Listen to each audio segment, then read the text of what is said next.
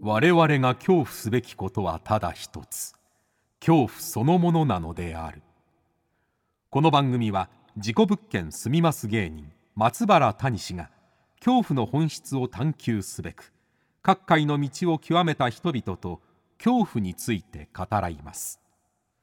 松原谷氏の興味津々ご一緒に恐怖の感性を磨きましょうこんばんは松原谷志です今夜の対談相手は YouTuber のタックーさんです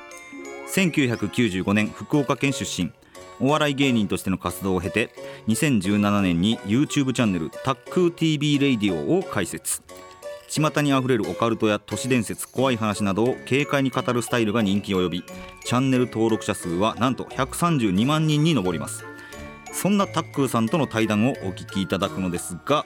えーまずですねこのタックーさんがどうやってこう YouTuber として活躍するようになっていったかの経緯、えーこちらもねあのじっくりと聞かせてもらいましたしこれタックーさんのおじさんの家の話怖かったなこれこれ怖いですよあ実体験ですからねそして何より怖いのが YouTuber の怖い話ねこれは聞き応えありますよえー皆さん最後までねぜひとも楽しんで聞いてくださいそれではお聞きください初めての YouTuber ですどうぞ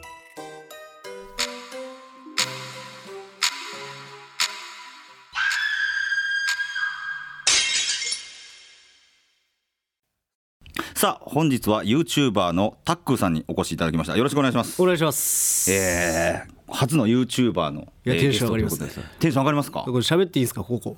え喋っていいですよ全然そんなぬるっといくから。すえみません自己紹 介用意とか用意してたんですけど。ユーチューバーって自己紹介 が。ごめんなさい。自己紹介お願いします。いいですか自己紹。介はい。えー全国の特命さんこんばんは深夜の放送部ことタッグです。よろしくお願いします。よろしくお願いします。お願いしますああ、いいな。いいですね。 やらせてくださいよええ声やなあそっか、もうほら。ごめんなさい、 もう。さっきまで喋ってたノリの延長で喋ってる感じになったからそう思いましたよそれ。そうか ぬるっといくから。え、ななんて言ったんでしたっけ全国のユーチュー。匿名さんです。あ、匿名さんの。匿名さんって言って。匿名リスナーあの僕そうですそうですそうです。からの、こう、なんですか。あの、あメのッセージを、に答えるみたいなことなんですか。え？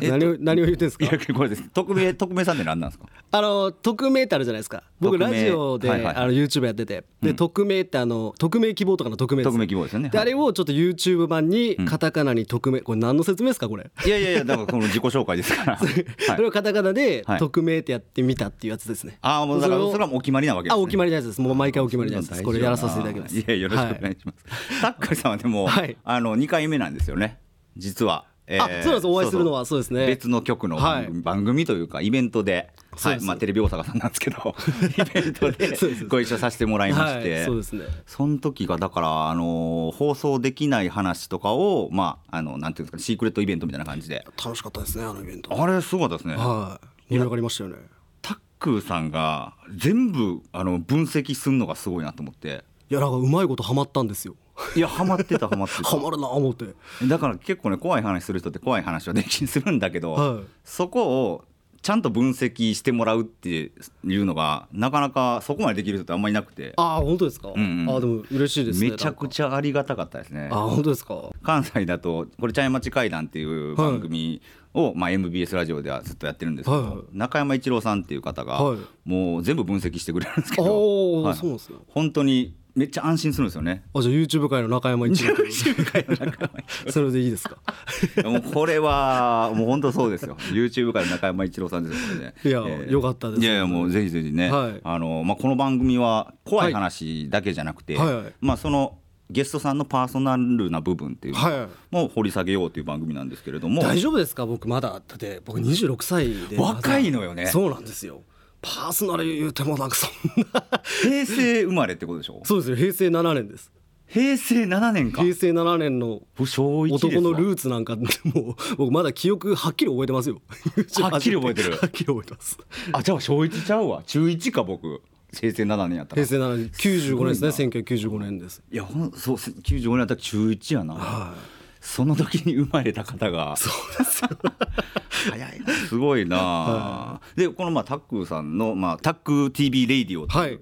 まあ、YouTube のチャンネルがありまして、はいはいまあ、そこではもうなんで毎毎日更新してるじゃないですかもうほぼ毎日ですね最近は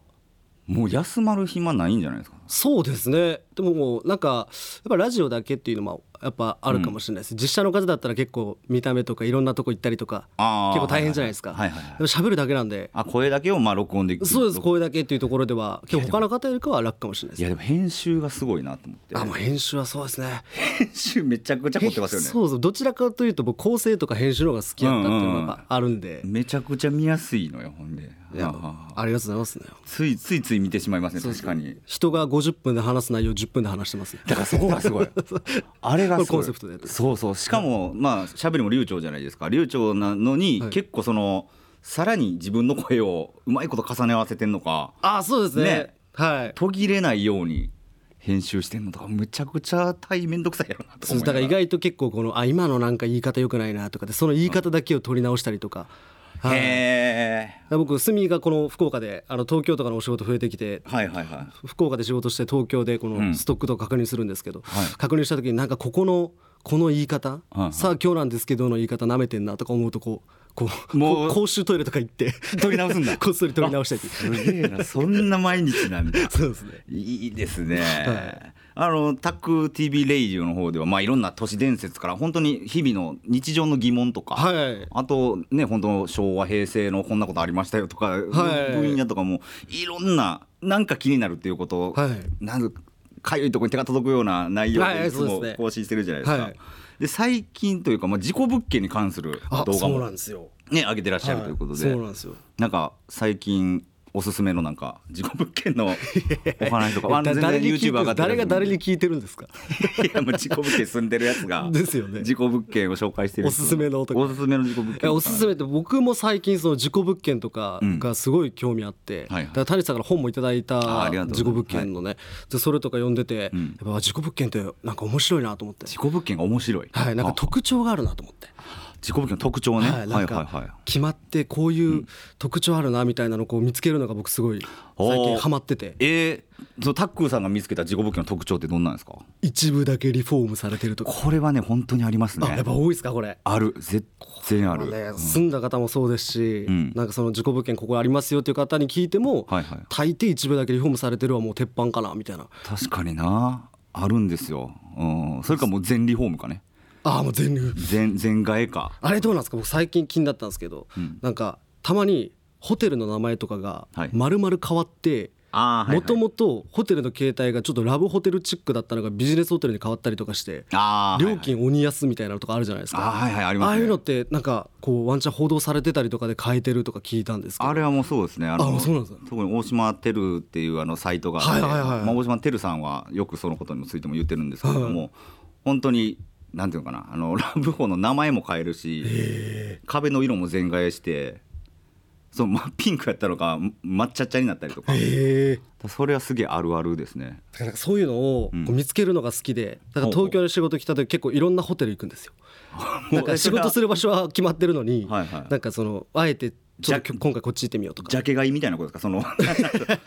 その調べていくんじゃなくてここ怪しいなって思ったところにそう行でっすてみなるんかここあまりにも安くないかみたいなほうとか思ったら行ってその部屋とかこう結構調べたりするんですけど、はいはいはいなんか最近出会った1泊4,000円であのクイーンのベッドが置いてあるビジネスホテルがあったんですよ、はいはいはいあまりにも安いじゃないですか、ええええええ部屋の広さも結構あるんですよ、はあはあ20ぐらいあるんですよね大体13とかなんですよ新あのビジネスホテルの一人でほうほう泊まる部屋って13平米とか多いんですけどあ そうね 詳しいなそうな20前半とかで広いと4000円ってあそれはもうおかしいと都内で結構破格都内でやったらおかしいですよね破格なんですよね、はいはいはいで行ってみたらなんかラブホの爪痕がちょいちょいあるんですよラブホの爪痕ちょいちょいは確かに ななんかビジホなのにラブホなんかおかしいぞこれみたいなはあはあはなんかちょっと机の色がメルヘンだったりとかあはいはいはいはいはいはいはい、枕とかシーツはこうちゃんと綺麗な感じのなビジネスホテルっぽくなってるんですけど、はいはいはいはいなんかちょこちょここうメルヘンなところというか。ラブホの痕跡か面白い なとか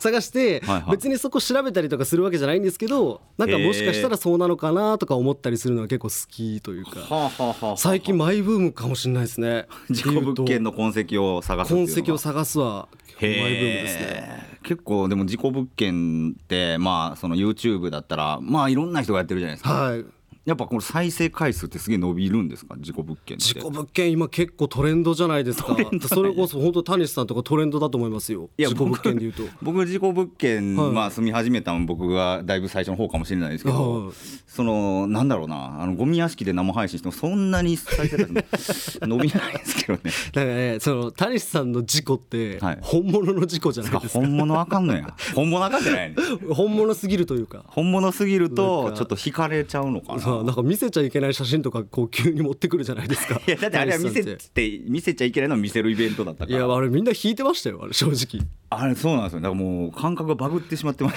たこれどこまで言っていいのか分かんないですけど、はいあの大丈夫ですあのあかんところはちゃんとねあの編集してくれまいやすん本当で谷さん何それみたいな、うんその会場のその出演出演の方もその写真とか見ずにその本番ではいドはいーンはってい出されてましたけど、ええ結構やっぱ階段系のイベントととかだったらお客さんの反応って結構「えがマックスのとこあるじゃないですか「はいはいはいあ怖い」みたいなのが、あーではいそうそうこのお笑いとかとは違ってですねそうそうまあねたまにまあなんなんていうのかなお笑い芸人お笑い芸人がやるのも先あれですけどその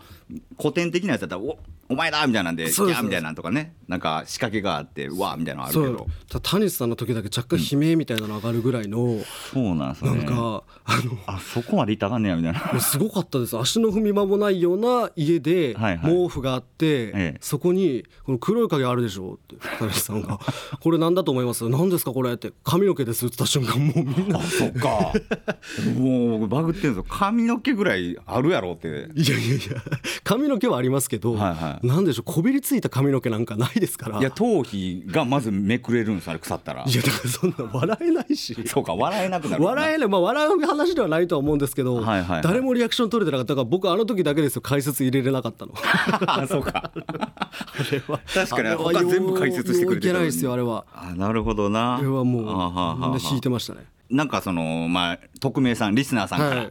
事故物件の情報とかって集まってきたりしないんですかだからそれは僕は特に言うとそういうリフォームとか結構ライトな感じというんですかね、うんうんなんかそういうちょっと危ない家と鬼門であったりとか裏鬼門とか鬼門とかなんはかそうねいう結構入り口の部分しか僕やらないんですよ、はいはいはいはいはい結構その生々しい孤独死死であったりとかいはいだからその谷口さんがその取り扱ってるところは僕はまだ全然行かないようにはしてます、まあ行かない方がいいですね病気になったりしますから それずっと言われてますよねず病気が一番怖いですよもうほんまにハウスダストとかでしょそうそうハウスダスト でだからそのゴミ屋敷とちょっと違う角度そなうんでですすねよだからねほんまにあの一時期僕「おえおえ」ってなんか無意識で言ってる時があってそれがもう病気なのか心霊現象なのかわからなくなって きて検証ができなくなっちゃったっていうだのからが谷口さん的にはどっちが好きというか、いどっちにこう興味とかこうあるんですかその生々しいのか生々しいなのかその幽霊心霊なのかそうです過去にこういうことがあった場所現場のいやでも僕だから両両方なんですよねそのほん生々しいところってまあ確実に人が死んでてでそこに霊魂って存在するのかとかあーなんかあのほんまに死んでて霊現象あるやったらもうなんなんとなくその死んだ人の仕業じゃないですかはいはいそうですねでもまあ死んだかどうかわからんとこで霊現象あるって言われるとなんか理由根拠はなんなんやろみたいなああなるほ どがそうそうそうで結局霊道とかになってくるじゃないはいですはいかは霊道だいったりとか、まあ、まあ土地の因縁とうかーねんということでまあ土地の因縁とか調べていくのは面白いんだけどうーんだからでも霊道とか僕見えないからはその分からんねんなっていうのがすごいあって。いうんでもそれこそタックさんが言ってる鬼門だったりとかその風水的なものってもう何百年何千年そう前ですかねらそうですねい言言われてきたことだからだからそれってあじゃあ確かに理由としてあるのかなとかうん本当興味ですねなんか好奇心あだからそこは多分すごい似てると思います僕も本当それで、あーやっぱ霊って僕も見たことはほぼないんですけど、はいはいほぼってことはちょっとあえるなんかむちっちゃい頃とかではですねなんか記憶では。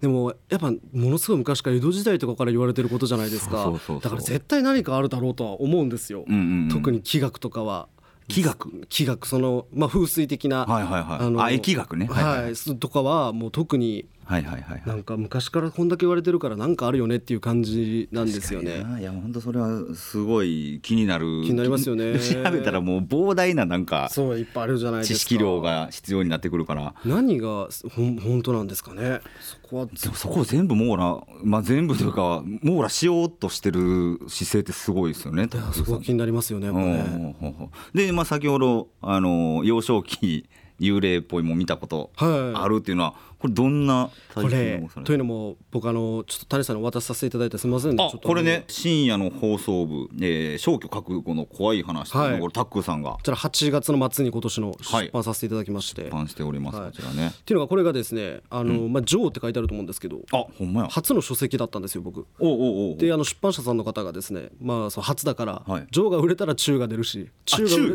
中が売れたら下が出るっていう、はいでその3つでえ合計100話のまあ100話の100物語か100物語を出そうっていうまああの30話ぐらい入ってるってことですねそうです33話ぐらい33話入ってる入ってまして、んでその最終話にちょっと僕自身の話を入れさせていただいて、はいはい他はですねあのリスナーさんの僕の,、うんあの話だったりするんですけど、最終話が僕の話なんですけど、んこれが僕のあの母親の弟ですねおじにあたる方が、はいあのまあ、最後まで住んでたうんうん家の話なんですけど、うんうんここが結構もう鬼門と呼ばれる場所に位置してて、横に流れてるその大きな川があるんですけど、そこで結構子供とか亡くなってたりとか。川ね、うんではい、っていうような場所でほうほうほうでそこにちっちゃい頃よくそのおばあちゃんの家だったので、うんそこ行ってたんですけどそこでなんか問題の階段みたいなのあるんですけど、ほうえー2階なんですけど、まあ、古い作りで廊下があって、うん左左右に登る階段があるっていう昔ながらの,、はいはいあ左右にあんそうだですはいの左側の階段だけものすごい出るっていうところで。ほういいでちっちゃい頃とかよく遊び行ってたんですけど、んおばあちゃんが歩く時だけあその廊下の電気がついたりするんですよ。えその左側の階段を左側の階段ほうほうじゃあおほうばあちゃんがちっちゃい声で「ありがとう」って言うんですよねえ何それでもあの誰もつけてないんですよほうほうほうでそのセンサー式でもないんですよいやそれはね昔の、はいでも僕が通ろうとしてもつかないしなんならそこのスイッチを押してもつかないんですよはあはあはあでこの、まあ、ちょっと本の内容を言っちゃうんですけどえ言ってくれんの大丈夫なんあのですか取材で今回その、あの家一体何何だったのかと思って、はいはいおじにいろいろこう照らし合わせる形で聞くっていう取材したっていうおじさんに聞いたおじさんにに最終話としてその入れてるんですけどでその電気の話をしたんですよはいはいでこれついてたよねってやっぱちっちゃい頃の記憶なんで曖昧ですけど、んやっぱあれついてなかったって言ったら「あそうそう」っておじ言って、はいはいあのやっぱりおばあちゃんが通る時だけつくと、ーなんなでんそれおじはそれが怖くて仕方なくて、うんうん怖かったねで電気系統の仕事に就いたんですっておじさんははいはいはいでその時怖かったから家のその元線ごとその電気系統のケーブル切ってたんですってそこの電気だから僕がつけようとしてもつかなかったなるほどはいはいはいそれでもおばあちゃんおばあがちゃんが通るとついてたらしいんですよもうなんなんそれ ありがとうって言って何がちょいやそうおばあちゃんが何何者なんこれはででその存在についておばあちゃんに直接その聞くことはなかったんですけおどばあちゃんも亡くなってるんですかおばあちゃんも亡くなってますあそうかはい、で、まあ、聞くとですね他にもいろいろこううん事実出てきて、うんなんか全然関係ない場所で女の子が行方不明になったんですよはいはいはいっていう事件があったんです、はいはいはいそのまあ、ちょっとした池で、えーはいはいはいなくいなくなって、うんうんどこだって捜索されてて、はいはいでその見つかるまで1週間ぐらいだったんですけどその1週間の間にその2階上がった廊下、うん部屋の前の廊下でその女の子を見たっておじは言うんですよえ家の家の前で寝てたらしいんですけどでカーってこう寝てた時に顔にこう水が落ちてくるようなこう感覚があっておじさんの顔に水が落ちてくるはいでバッて起きたら目の前にそのまあちょっとそのいかにもな格好をしたその女の子がこう見,、見下ろしてるんですえ自分のことをはいはいでそれでもう誰誰ってうわーって泣いて一回降りてきて、うんで、まあ、怖い夢でも見たんだろうって言ってて、んで、まあ、どこどこの池で行方不明になった女の子の報道の写真を見てこの子だえすげえ何それでその数日後に、えー遺体として発見されてえで全く場所関係ないんですよ。だ例えば隣の川でそういうことがあってとかだねったら川歩いてたから車で2 3 0分ぐらいの場所でまだ本当遠いとこなんですけどなぜかそこに来たっていうような場所で、だからそれが2階のちょうどその位置だけ鬼門が通っててみたいなだからえげつない門があるんじゃないかすごいな、はんなんとかゲートが ってもうゲートですよね本当は門があるんあですよ、ね、あそう考えたらほんまに霊道というかその、ね鬼門っていうのが、はいあの世とこの世の境目が通ってるっていうでなんかちょっとおじさんも変わってる方なのか、はいちっちゃい頃もうそこで見すぎてあおじさんは見てたんだおじさんはもうしょっちゅう見てたらしくて、はいはいはいで嫌すぎて懐中電灯を自分の目に当てて白く下げようとしてたと か いやいや視力の問題じゃないでしょこれ 物理的感に覚の問題ってあるのそれぐらい嫌だったあもう見るのが嫌なんだはいだからその取材をですねいろいろさせていただいすげえなめっちゃ興味深い話やなそれてその場所にはもう僕も何十年行ってなくてで聞いたらフルリフォームされてもううんなんか吹き抜けになったらしいんですよもう1階と2階部分がもう2階あがあでも階段はは、なくなっちゃったんだあはい、らなくなっちゃったみたいでただまだいるって言っててだからそうかおじさんはいますもんねまだ中間ではそこにちょっと泊まりに行きたいなみたいなうわーこれはあこの中中をもし深夜の放送部中では、もしジョーがですね、はいもっとこう売れ行きが伸びればですねちょっと中みんな間のちょっと取材に行きたいな買いましょう ありがとうございます深夜の放送部感謝しますありがとうございますいやーこれはすごいな新しいなその最終話の自分の話が本が次出るときに続編がおーそうそう続いていくっていうこドとキュメンタリーチックな感じになっこれてはすごいねだからそれこそそれぐらいで僕は、あの取材を8月ぐらいにやってて、うんでそこで事故物件って面白いなっていうかなるほどねまさかおじさんも結構年齢もいってるんですけど、はいはいもう口から鬼門であったりとかいやいいですねなんかその確かにそれ聞い今たもんこうなトレンドワードな若者トレンドホラーの、はいだったりするワードが結構出てきてたんで、だっておじさんは別にね YouTuber じゃないですもんね YouTube じゃない全 然はいでも一番びっくりしたのが、んおじさんがですね、はい本25冊送ってくれって言われてきたんです よ25歳何何に使うの なんか親戚中に言いふらしてるらしいですいや言いふらすねええんや誇りに思っ多てたすんぎやこるやのろと話思っておじさんなんか25冊くらいいですねおじさんおじさん結いやお構じさん来てほしいなゲスト別ですねすごい なでもこの、まあ、深夜の放送部、はいこの本のなんていうのかな作り方っていうのもなんか面白くてというかあちょっと独特ですね生配信して、そうですねね、この怖い話を集めてそれを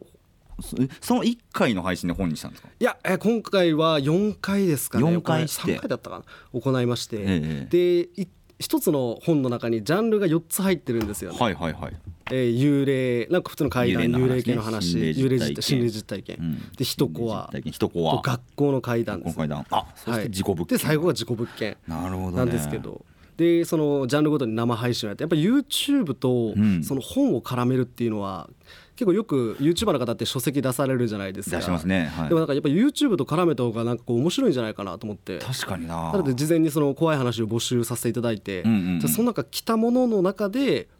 あの選ばせていただいてほうえそれをえ YouTube の生配信で話すと。で見てる視聴者の方うんにアンケートの投票していただいて、あすげえ怖い怖くなかったっていううんうんのをやってやってえ怖かったが7割を超えたらその本掲載されますっていう仕組みで。爆笑オンエアバトルみたいなことなんだ 怖い怖い話そうそのうそうだからその視聴者さんが選んだというかの中でもすごい怖かったって反応があったものを今回載せさせていただきましていやあーだから結構えりすぐりの怖い話が結構入ってて、ねえでそもの中の自己物件面白かったですねやっぱいや気になるなタイトルもうんそれに見せられ心霊冤罪とかなんやろうない気やになるですね幽霊のラインとかいっぱい気になりますねでもなんかそのいろいろ聞いた中でもやっぱ怖かったのがやっぱ、はい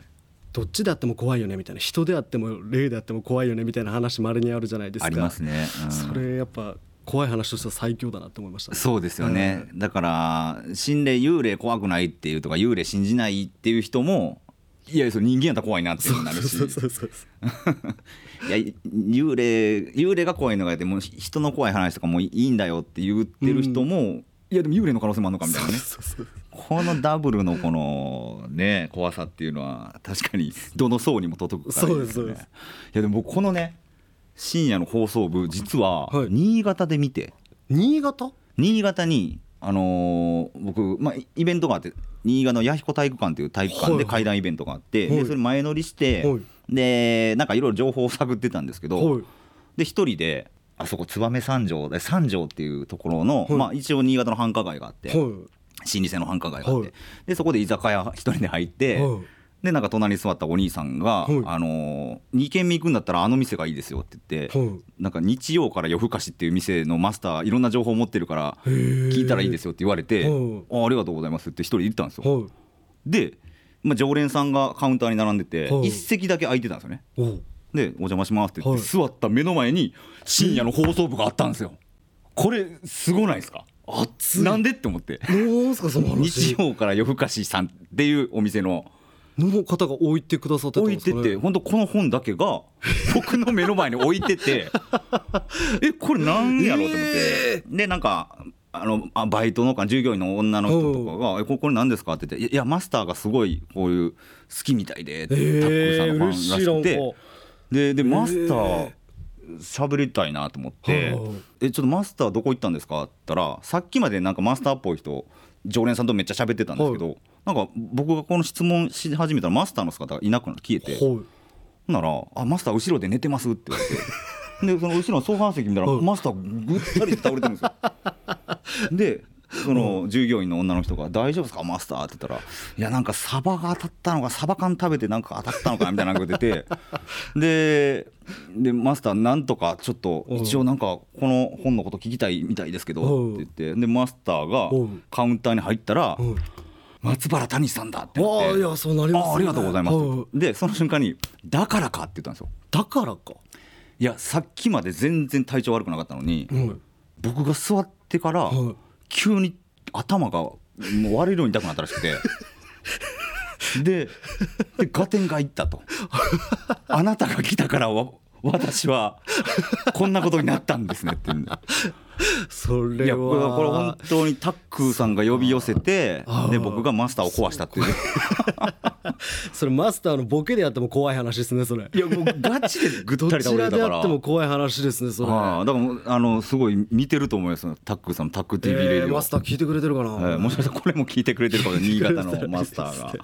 えーいやオカールト大好きなマスターだったんでねすかねそうそううそうそうそう、ーぜひともマスターをね深夜の放送部に投稿してほしいなってですけれど もこのまあ YouTuber になったということで、えーそのきっかけって何なのですか YouTuber になるきっかけっ。きってかけ実は僕もともと芸人を目指してまして芸人を目指していたはお笑い芸人が好きで、ええええええやっぱなりたいなという憧れがあって、うんでまあそのちょうど解散のタイミング重なった時にあそれは事務所に入ってやってたんですいかやもう全然福岡の非所属団体で今ああーだるかからわからないぐらいのフリーというかフリーの人たちを集めてるようなこあーう団体というかはいはいはいはいよくわからない団体に所属してまして、で、まあ、そこからこういろんな事務所に行くみたいな、はいはいはいただ僕解散しちゃいましてあーコンビで漫才とかやってたんですけど、はいはいはい泣かず飛ばずで解散しちゃいまして、すぐ1年ぐらいだったんですけど、はいはいその時のタイミングでちょうどあのよかったら YouTube やらないかみたいなお話をいただいてほうほうほうまあちょっとスカウトみたいな形でもう何もわからないまま YouTube 始めたっていう感じであそれはそのお笑い団体の人の誰かが言ったこれが全く関係なくて関係ない人がパチンコ屋さんで働いてた時の上司なんですよ。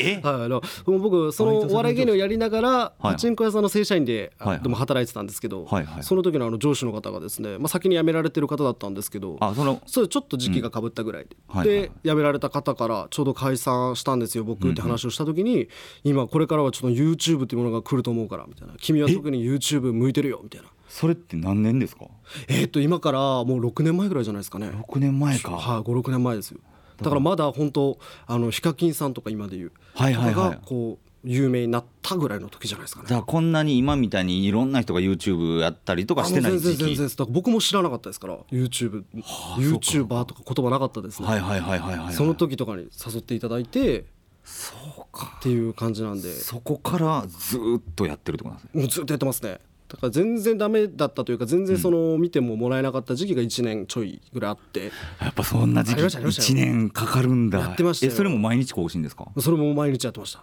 その時の方が更新してたかもしれないですねあそう もう何やっていいか分かんないですからえほ本当にもう何から始めるんですかそんな手探りの状え態っでと、最初はだからヒカキンさんの真似をしようっていうのがやっぱあだから、ザ・ユーチューバーみたいなことはをいするってこだとかでらちすょねっとボイパも練習してみたりしまあすボイボイスばっかし全ね然 あ 絶対ダメやった全くダメで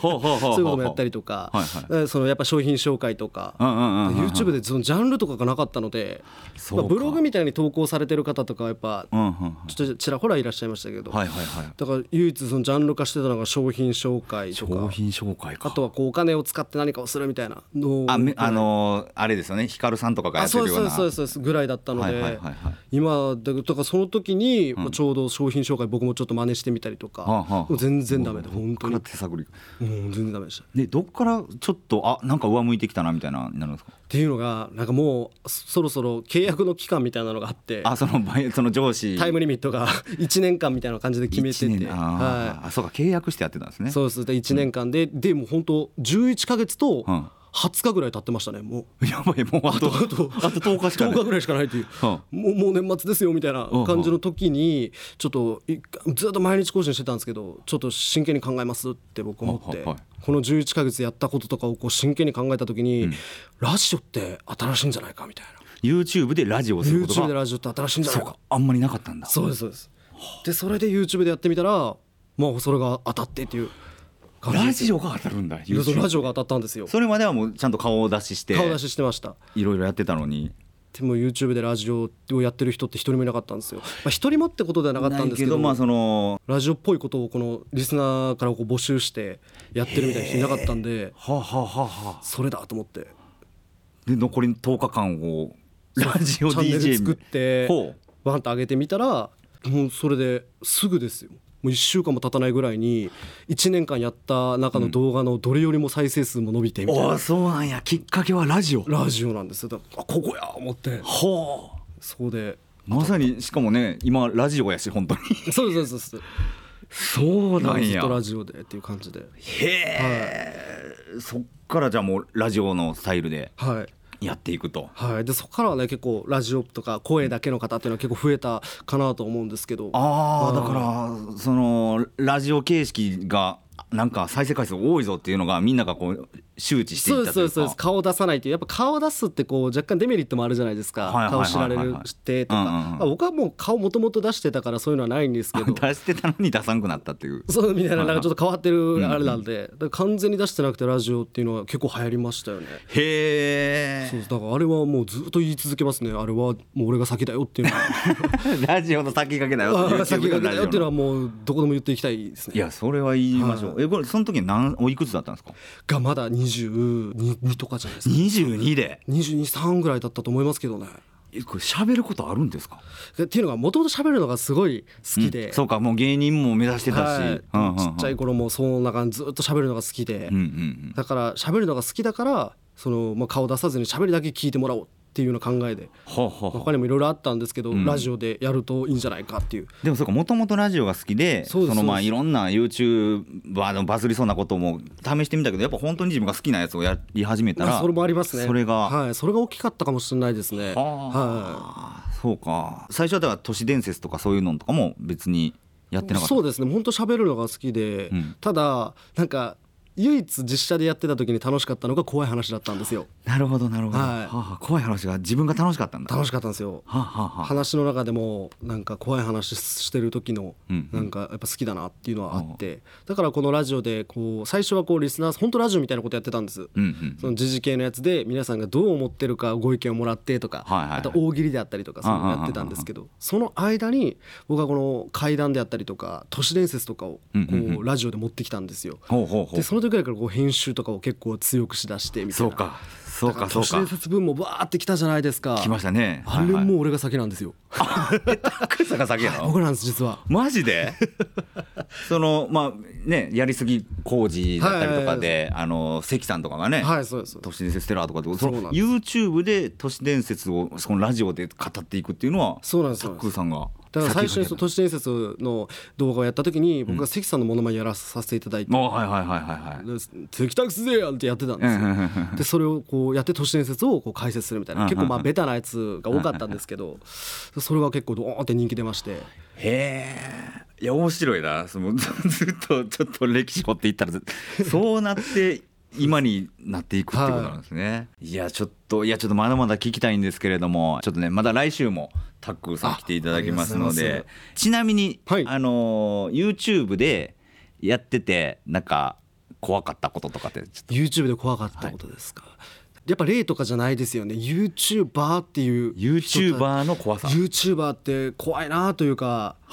YouTuber が怖い僕も YouTuber なんで、うんうんうんなんかその気持ちも分かるというか、うんっていう話なんですけど、YouTuber の方ってこうこう今まで僕もそうなんですけどこう芸人でうまくいかなくてとか、うんうんでこうある日を境に人生がガラッと変わるんですよねやっぱ。それやっぱバズったそうですバズるっていう、うん軌道に乗るっていう時ですよねそううんっていう方ってや人生が変っぱわるやっぱ多いじゃないですか、はいはいはい昨日までと生活が一変するみたいな方って、うんうんだから多いんでなんか急にお金を持ったりする方がやっぱ多いんですよ、お金を いや生々しいな生々しいですよもうえどうなんどうなんはでいなんか僕もこう徐々にこう収入が上がってきたぐらいのタイミングではいはい東京のお仕事がちらほら増えてきた時にはいはいなんか飲みに行こうぜってなってユーチューバーの方からお誘いを受けてほうほうで結構何人かでこう飲みに行くことあったんですようん。でやっぱ若いとやっぱこう歌舞伎町行きたくなったりとかするじゃないですあーか繁華街にはいはいはいで出てしたらまあみんなもこう結構酔っ払ってきてはいキャバクラ行こうぜキャバクラみたいになるんですおーよほうほうでキャバクラ行ってでもお酒の飲み方もやっぱ汚いんですよ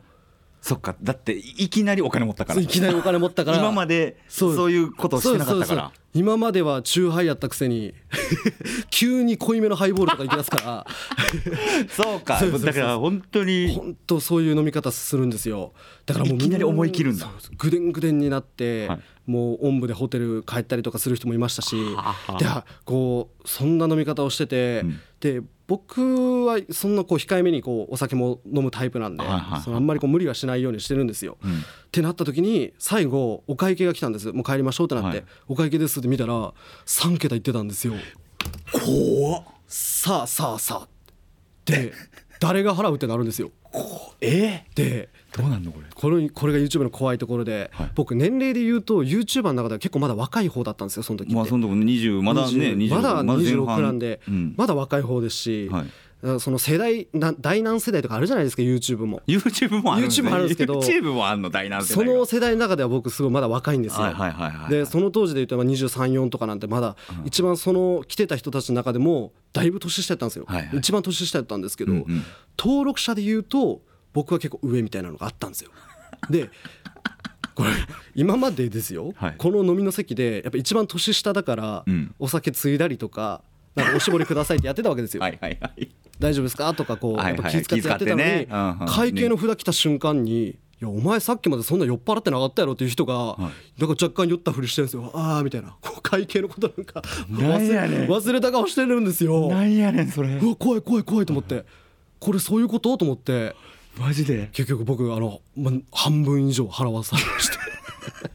普通は普という通かありえんじゃないですかいやありえないですよそういや大もうもう年功序列じゃないですか、はい大体でももうもう芸人の世界とかそうもですそうですね芸歴順で本当にもそうですうだか払うしら僕しかもそれをもう一応1年ちょっとですけど経験してるというかそはいはいはのいお笑い芸人さんのそのあそうか打ち上げだったりと世界をねうんうかんで体何育があっても体そ育の感の先輩の芸人の方たちっていやもう絶対俺が出すからそれ金はもうないのに払うんですよそうそうなねの芸人さんって、もううん無理してでも絶対払うからっていう感じじゃないですか、なのになんかその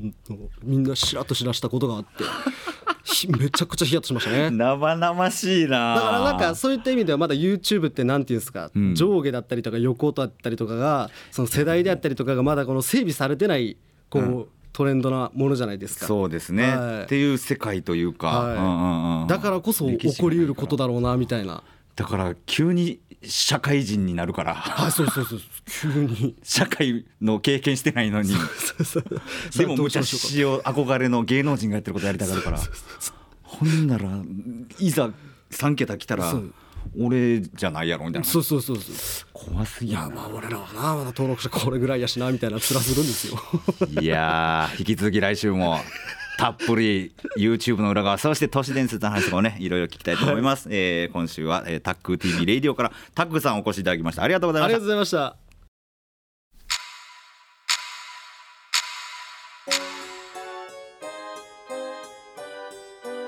はいということでいかがでしたでしょうかね怖かったですねええ YouTuber と飲みに行くと会計は怖い